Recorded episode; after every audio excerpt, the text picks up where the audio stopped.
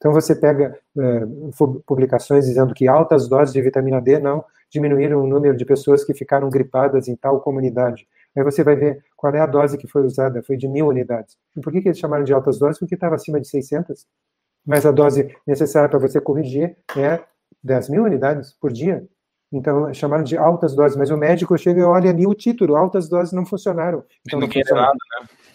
Não lê, não lê é, o que, que chama, estão chamando de altas doses. Então, não se engane, a indústria farmacêutica pressiona as revistas médicas para publicarem artigos que lhes interessam, eles pressionam a, a, as revistas médicas a não publicarem artigos que não que vão contra os seus interesses, que vão informar a classe médica sobre causas de doenças, porque a elas interessa manter um alto nível de clientes, que são os nossos pacientes.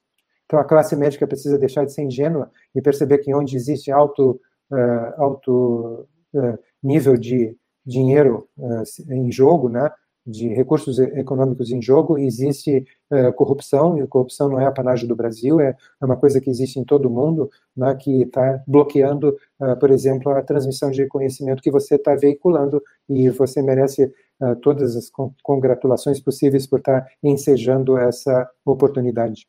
Não se esqueça de dar um joinha nesse vídeo, compartilhar com seus amigos e familiares e clicar em inscrever-se para que você e sua família atinjam excelência em saúde. Você é fera! Um grande abraço e um beijo no seu coração.